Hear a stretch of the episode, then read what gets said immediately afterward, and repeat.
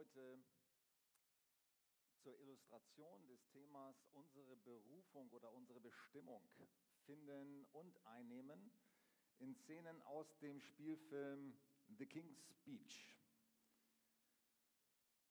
Er ist im 2000, ich habe auch denselben Hall wie er da gerade auf dem Mikro. Also der Film ist aus dem Jahre 2011 und erzählt die wahre Geschichte von Prinz Albert, Herzog von York, dem späteren King George VI., dem Vater von der jetzigen Queen Elizabeth. Der Film erhielt vier Oscars für den besten Film, die beste Regie, die best, den besten Hauptdarsteller und das beste Drehbuch. Deswegen habe ich ihn unter anderem rausgesucht, weil es wirklich ein sehr guter Film ist, aber auch, weil er eben die Thematik, die mir auf dem Herzen liegt für, für heute und nicht nur für heute, sondern eigentlich für das ganze Jahr, sehr schön illustriert. Unsere Bestimmung finden und einnehmen. Diese erste Szene, die wir gerade gesehen haben, ähm, beschreibt also der ganze Film beschreibt wahre Ereignisse und diese erste Szene äh, stellt Prinz Albert dar, wie er 1925 beim, ähm, beim Ende der British Empire Ex äh, Exhibition im Wembley Stadion die Abschlussrede halten soll. Das war das erste Mal, wo er im Rundfunk sprechen sollte. Und wie ihr mitbekommen habt oder vielleicht schon wisst, Prinz Albert war ein Stotterer und zwar von seiner Kindheit an. Besonders wenn er unter Druck stand oder in der Öffentlichkeit stand, dann konnte er keinen flüssigen Satz oder keine flüssigen Worte herausbringen. Und es war eine riesen Herausforderung für ihn.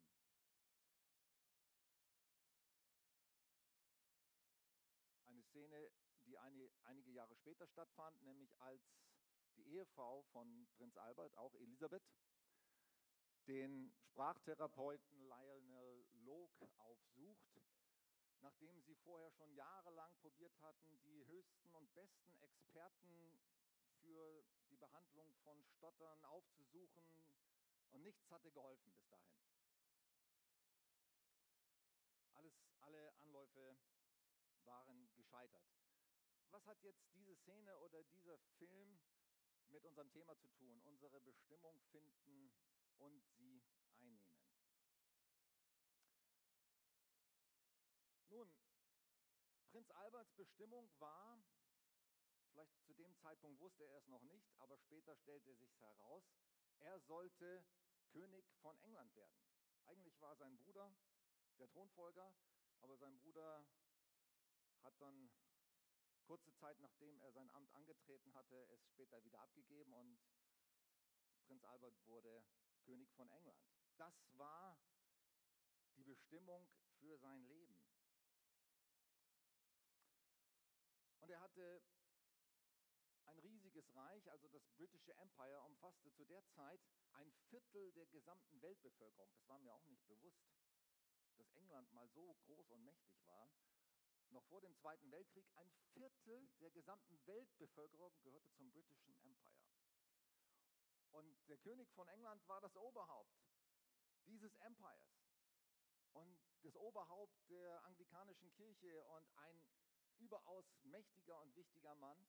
Und besonders in der Zeit, in der Prinz Albert dann König wurde, King George wurde, hatte er eine ganz bedeutsame Aufgabe, nämlich war zu Beginn des Zweiten Weltkrieges und er hatte die Aufgabe, sein Empire, nicht nur das Heer, sondern die gesamte Bevölkerung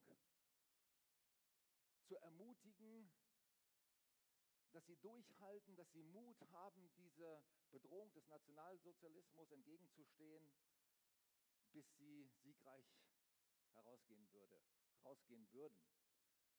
Und die Reden und Ansprachen, die King George in dieser Zeit durchs Radio gehalten hat, für die Bevölkerung und fürs Heer, die waren mitentscheidend für den Sieg der Alliierten.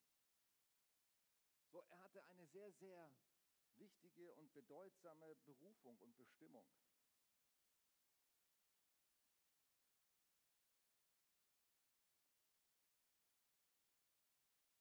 Aber wenn man jetzt diese Szene anschaut, kann man sich das kaum vorstellen, dass er dieser Bestimmung oder dieser Berufung gewachsen war. Und er fühlte sich selber alles andere als gewachsen. Am liebsten wäre er ständig davongelaufen. Er musste erstmal diese, diese Schritte gehen und ich fand es so schön, dass, dass Rosi das auch gesagt hat, jetzt eben in dem prophetischen Wort. Übrigens fand es so toll, auch Philipp, dass ihr vorgegangen seid und Mut hattet, eure prophetischen Worte weiterzugeben, weil ich stand im Lobpreis und habe gesagt, bitte Herr, wo sind die Propheten? Bitte schickt die Propheten für dieses Jahr.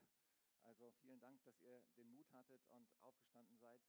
Ich denke auch, ich wünsche mir auch, dass meine Predigten prophetisches einen prophetischen Charakter hat, aber wir brauchen auch diese gezielten prophetischen Worte. Ich bin nicht in erster Linie Prophet, ich bin in erster Linie Evangelist und wir müssen auch die Propheten haben in unserer Mitte, die aufstehen. Danke, dass ihr den Mut habt und auch andere dazu inspiriert.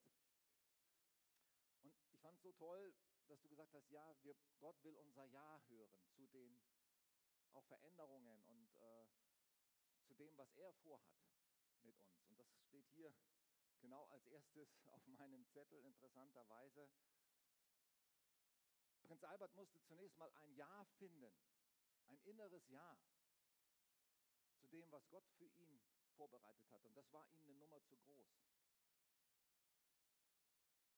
Wir bleiben am liebsten, du hast es gesagt, Philipp, mit der Komfortzone. Wir bleiben am liebsten in unseren Komfortzonen. Da, wo wir uns sicher fühlen, da, wo alles so bleibt, wie es immer war beim Alten, auch wenn es noch so schlecht ist, auch wenn es noch so schwierig oder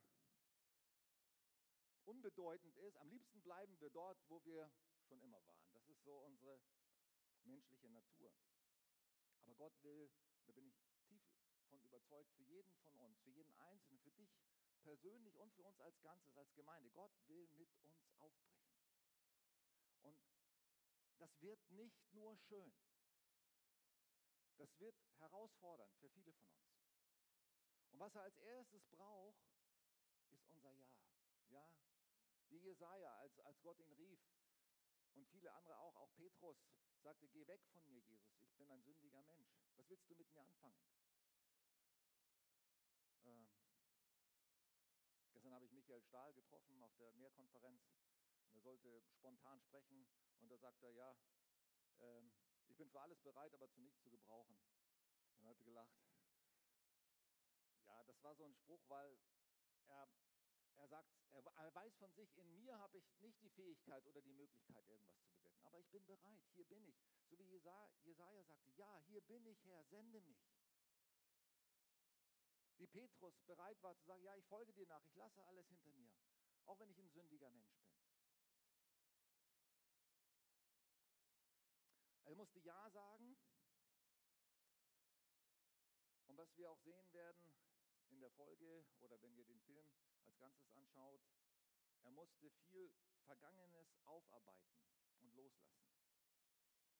Am liebsten hätte er jemand gefunden, der Prinz Albert, der ihm irgendeine Technik vermittelt, irgendeine Atemtechnik oder am besten eine Pille, die er schluckt und sein Stottern wäre weg gewesen. So wollen wir das am liebsten. Eine Pille schlucken die Instant-Lösung für all unsere Probleme und dann geht's in die Zukunft. Aber so einfach ist es nicht. Und Prinz Albert musste viel zurückschauen, einsteigen in seine Vergangenheit bis in seine Kindheit zurück.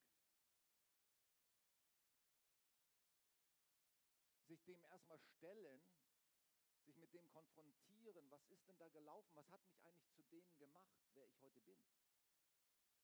Weil wir können nicht aufbrechen, wir können nicht loslassen, wir können nicht nach vorne schauen, wenn wir den schweren Rucksack von all dem mit uns rumtragen, was uns bisher bestimmt hat.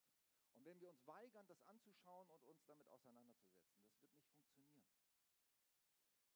Deswegen bin ich so dankbar, dass ich auch wieder 23 Personen zur Werkstatt für Seelsorge angemeldet haben.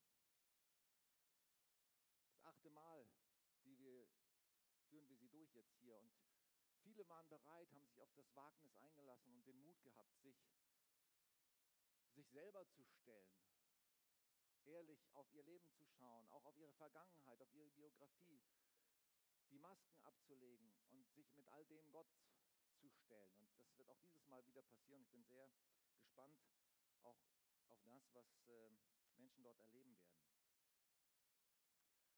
Er musste Ja sagen, er musste sich seiner Vergangenheit stellen und aufarbeiten und dann letztendlich sie loslassen und sich dann auf Wagnisse und was Neues einlassen. Das sind die Schritte. Ja, hier bin ich mit all dem, wo ich mich als Versager fühle, wo ich denke, das ist unmöglich für mich, ich kann das nicht, ich schaffe das nicht. Aber Herr, wenn du willst, hier bin ich. Sende mich, gebrauche mich. Und er hat es auch nicht alleine geschafft, Prinz Albert in seine Bestimmung zu finden.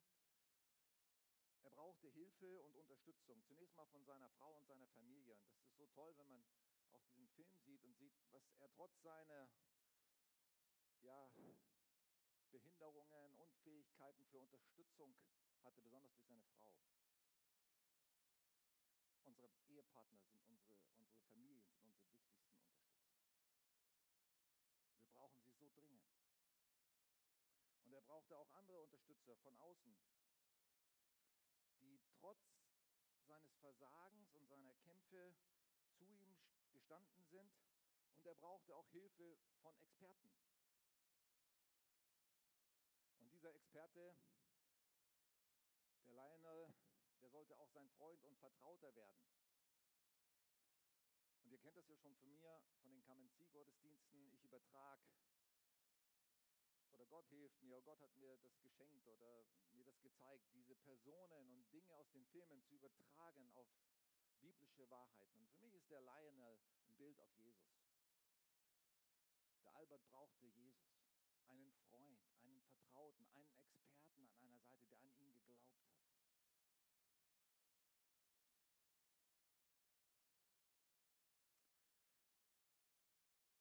Der Film hier und auch das Thema heute beginnt also mit Niederlagen, mit Versagen, mit Blamage,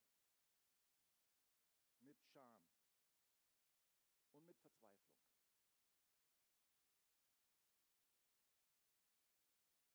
Ich weiß nicht, ob Menschen hier sind, die im Moment gerade in so einer, sich in so einer Verfassung fühlen, wo, du, Versagen oder deine Blamage, deine Unfähigkeit dir so vor Augen steht. Oder auch deine Scham über das, was in deinem Leben bisher war oder passiert ist. Oder ob du gerade verzweifelt bist, vielleicht sogar und keinen Ausweg siehst. Aber wenn du so jemand bist, dann ist es gut, dass du da bist. Weil Gott ist hier und Gott will dich abholen. Und er will dich an die Hand nehmen und sagen, ich brauche nicht nur die 99 Gerechten. Ich brauche nicht nur die, die gut drauf sind, die schon alles können oder denken, sie können alles. Sondern ich brauche eigentlich gerade die, sagt Jesus die sagen, ich bin am Ende. Und ich brauche dringend Hilfe. Ich brauche dringend Gnade. Ich brauche dringend Erlösung, Vergebung, Neuanfang. Wenn du so jemand bist, du genau richtig. Und Gott hat auf dich gewartet. Und er wartet, streckt genau dir seine Hand entgegen. Wie gesagt, gestern habe ich Michael Stahl getroffen auf der Mehrkonferenz.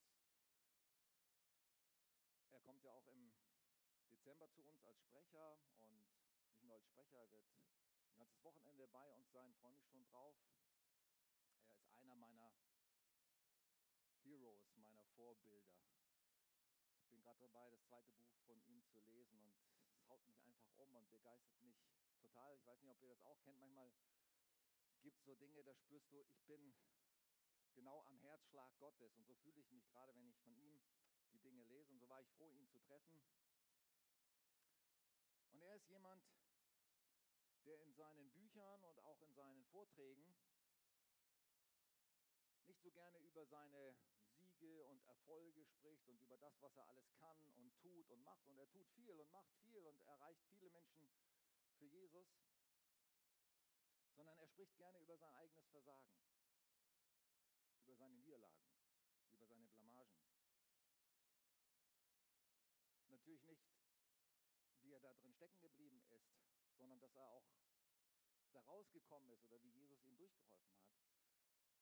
Aber das ist ihm sehr wichtig. Er sagt, er ist kein Superman. Und keiner von uns ist ein Superman. Und ich übrigens schon gar nicht. Manchmal versucht man ja auch oder versuchen Gemeindemitglieder ihre Pastoren oder ihre Sprecher zu idealisieren und sagen, ah, die, wenn ich nur so sehr wäre wie der. Es gibt vieles in meinem Leben, worauf ich nicht stolz bin, wo ich versagt habe, als Vater, als Ehemann, auch als Pastor.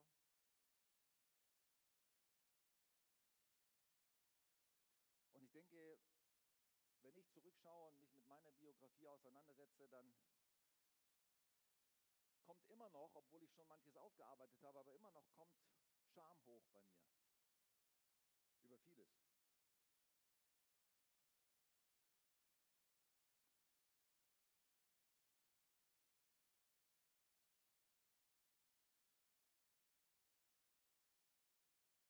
Aber ich bleibe nicht stecken in meiner Scham oder in meinem Versagen, schon gar nicht in Anklage. Der Teufel möchte dass wir in Anklage, in Scham, in, in Niederlage stecken bleiben. Und der beste Weg, sage ich dir, damit es geschieht, ist, wenn du es verschweigst. Dann bleibst du drin stecken.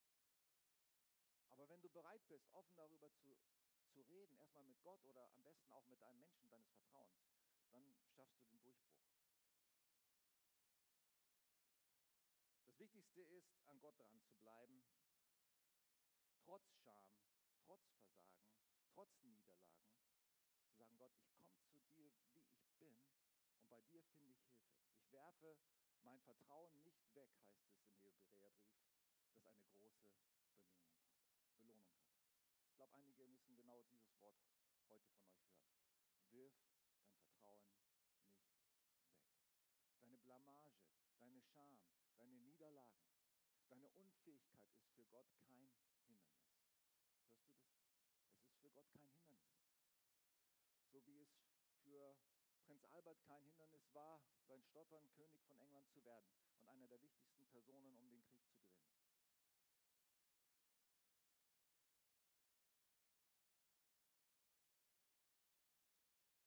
Für mich ist das Wichtigste in meinem Leben, mich auf die persönliche Beziehung zu Jesus auszurichten. Und zwar nicht nur, ich fand es gut, was Markus gesagt hat, dass wir uns Zeit rausschaufeln müssen oder schaffen müssen für diese ungeteilte Aufmerksamkeit auf Jesus, auf sein Wort, aufs Gebet. Das ist wichtig und das ist auch äh, absolut notwendig, dass wir die haben. Aber ich glaube, es geht noch darüber hinaus, nämlich dass wir mit Jesus in alles hineingehen, was wir tun. In alles. Und er kann beim Einkaufen dabei sein, Abwaschen, egal wo du bist, an welchem Arbeitsplatz du auch immer stehst. Jesus ist doch dabei, weil er lebt in dir und in mir. Und er möchte nicht nur, dass wir uns bestimmte Zeiten rausnehmen, sondern dass wir ihn überall und in jede Situation mitnehmen und mit ihm rechnen.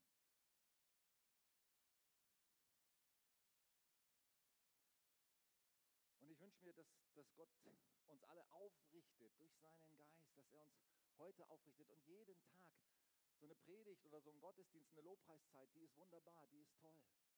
Ich genieße die hier in der Gemeinde und jetzt war ich auf der Mehrkonferenz mit 10.000 Leuten. Wow, das ist der Hammer. Wenn du da stehst mit 10.000 Leuten und du, du betest Gott an, das ist fantastisch, das baut einen auf, das ist total stark, sowas brauchen wir. Aber jeder von den Konferenzteilnehmern und jeder von uns geht wieder nach Hause. Und wir müssen was mitnehmen. Und das wünsche ich mir, dass jeder von uns heute was mitnimmt.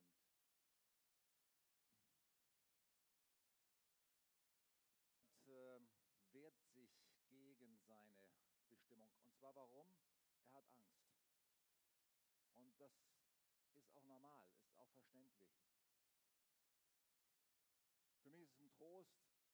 dass Gott sagt in seinem Wort, dass Jesus sagt, in der Welt habt ihr Angst. Jesus kennt deine Angst und meine. Angst vor Veränderung, Angst vor Blamage, Angst vor Scham und vor Überforderung und vor all diesen Dingen. Er kennt sie. Aber er will, dass wir sie überwinden. Er will nicht, dass wir drin stecken bleiben. Albert sieht nur die Unmöglichkeiten und er ist voller Minderwertigkeit. Minderwertigkeit ist so ein Gefängnis. Bei mir steigt das auch immer wieder hoch. Gerade gestern auch, obwohl ich mich so gefreut habe auf die Begegnung auch mit, mit Michael und äh, dann sehe ich plötzlich, oh, was macht der alles Großes, was tut der alles? Oder ich sehe Johannes Hartl, das Gebetshaus, was sie auf die Beine stellen, andere Werke, es waren 170 Aussteller da auf der Konferenz, was die Leute alles schaffen und ich hatte auch so Tendenzen zwischendurch, wo ich dachte, ich versink in den Boden. Wer bin ich? So wie er sagte, wer bin ich schon? Minderwertigkeit ist so, ein, so eine Fessel.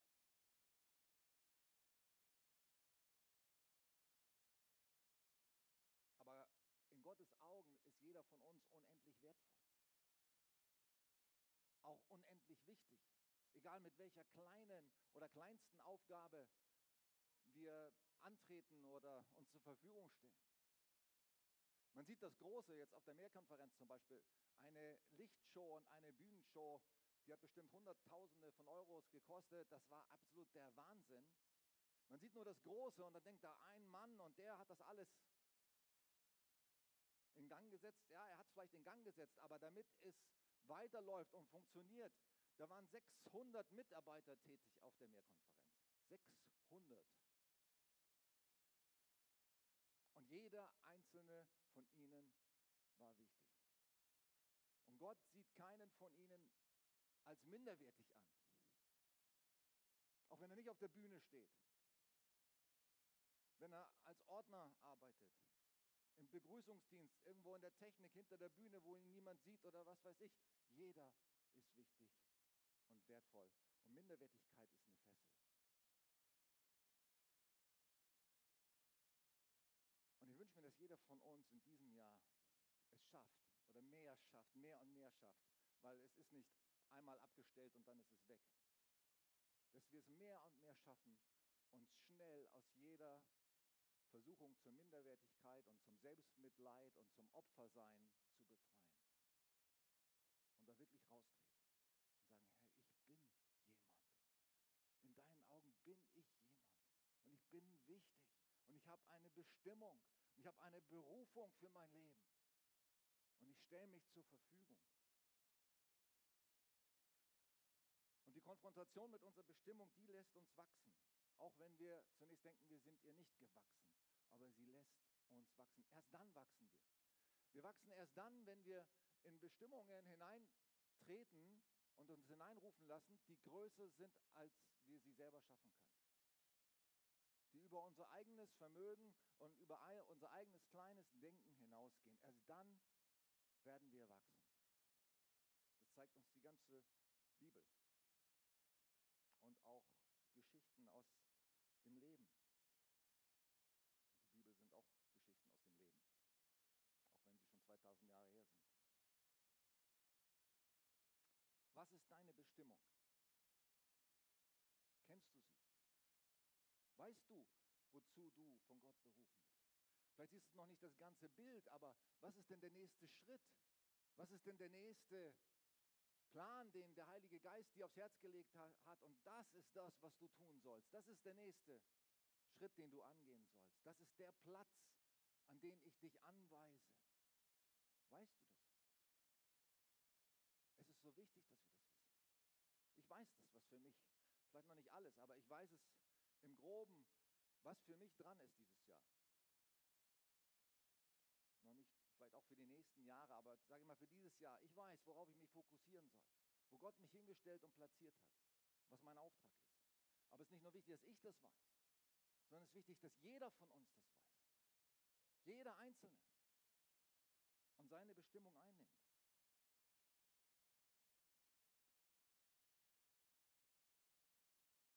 Schön, dieser Film auch oder die Illustrationen, dass er König wird, weil die Bibel sagt, was sind wir in den Augen Gottes?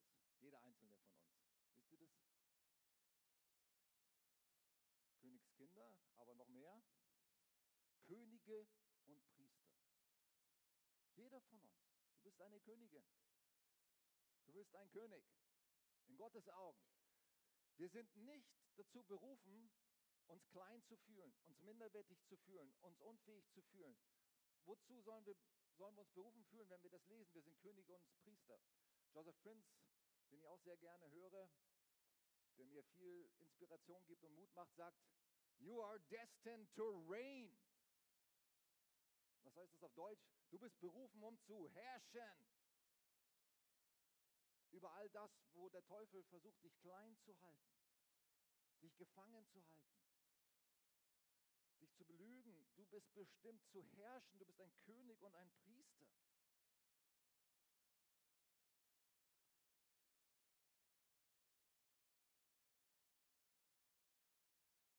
Es war so, und was auch so wichtig ist, dass man hier sieht, Albert findet einen Freund. Er fängt an, sein Herz zu öffnen. Und ich habe ja gesagt, Lionel ist für mich ein Bild auf Jesus. Das ist wichtig. Das ist zunächst wichtig, dass wir wirklich ohne Masken, ohne irgendwelches Geschminktes, ohne Religiosität unser Herz öffnen vor Jesus und sagen, hier bin ich, so bin ich, so sieht es wirklich aus in mir. Und er stellt sich seiner Vergangenheit, er stellt sich seinen Ängsten, er bricht aus dem Gewohnten aus, er öffnet sich vor jemand anders. Und wenn wir noch über Jesus hinaus Freunde haben, Menschen haben, von denen wir uns ungeschminkt öffnen können, dann ist das der größte Schatz, den wir haben im Leben.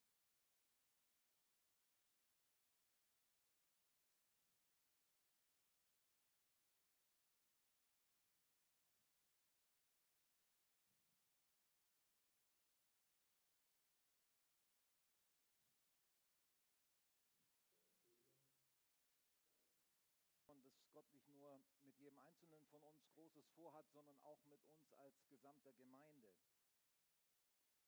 Ich habe schon gesagt, wir müssen Minderwertigkeit und Lügen erkennen, ablegen und überwinden. Und wirklich bereit sein, uns aufs Neue, auf Neues einzulassen. Wir müssen Gottes Wahrheit immer wieder hören und sie glauben, also in seinem Wort. Am besten die Zusagen, die Verheißungen, die Gott dir gibt, die du liest in deinem Wort, laut lesen, aussprechen und deinen eigenen Namen einsetzen. Und deine eigene Gemeinde. Und wenn du den Mut hast, auch den Namen von jemand anders, den Gott dir aufs Herz legt. Mutige Schritte gehen. Welche Bestimmung hat Gott mit unserer Gemeinde? Ich werde darüber mit euch dieses Jahr noch ein paar Mal sprechen und ich habe vor, diese Predigt nicht mit diesem Film, dann vielleicht auch noch mit anderen Filmen mehrmals zu halten, unsere Bestimmung finden und sie einnehmen. Aber ein paar Gedanken.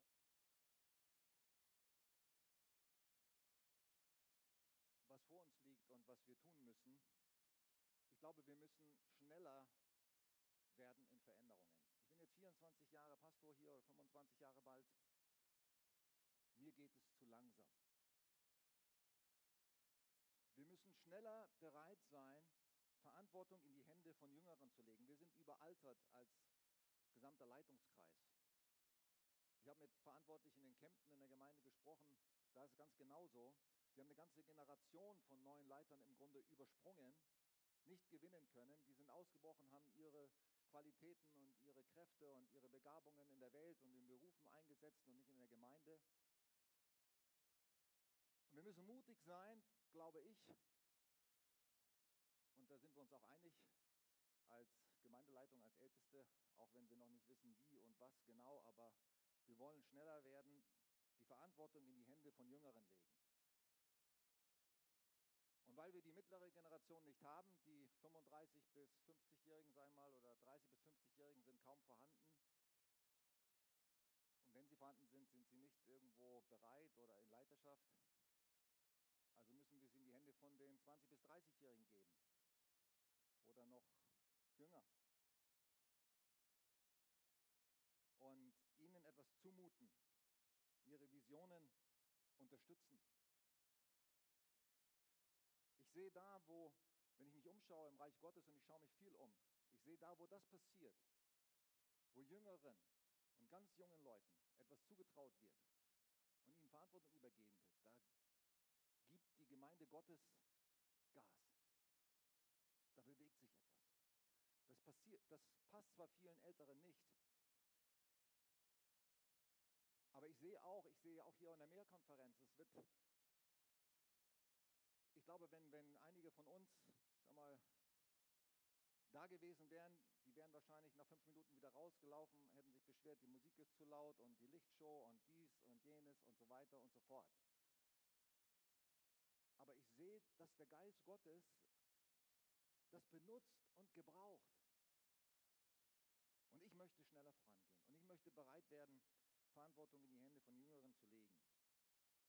Wir müssen Veränderungen begrüßen, neue Räume vielleicht, Erweiterung unserer Räume, modernisieren, investieren.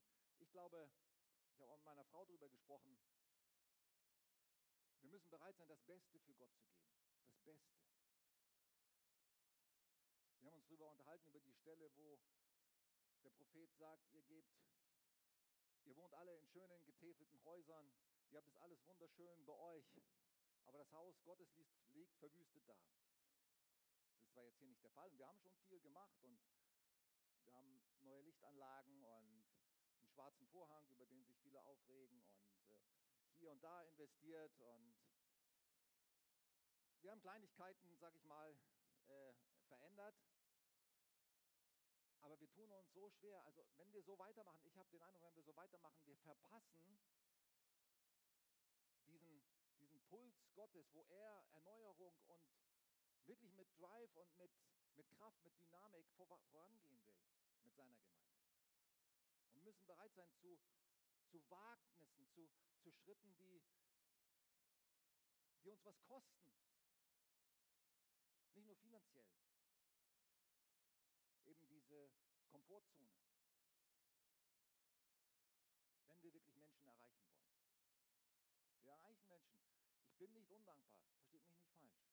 Ich bin dankbar für jeden von euch. Ich bin besonders dankbar für die vielen treuen Leute, die diese Kirche mitgebaut haben, die über, du hast gesagt, teilweise Leute, die 30, 40 Jahre dabei sind. Ich bin sehr dankbar für euch. Aber ich glaube, und davon bin ich zutiefst überzeugt, dass Gott nicht zufrieden ist damit, dass wir sagen, oh wie toll, was wir geschafft haben und gemacht haben, sondern dass draußen eine verlorene Welt wartet, die etwas anderes braucht als das, was wir jetzt haben und tun und machen.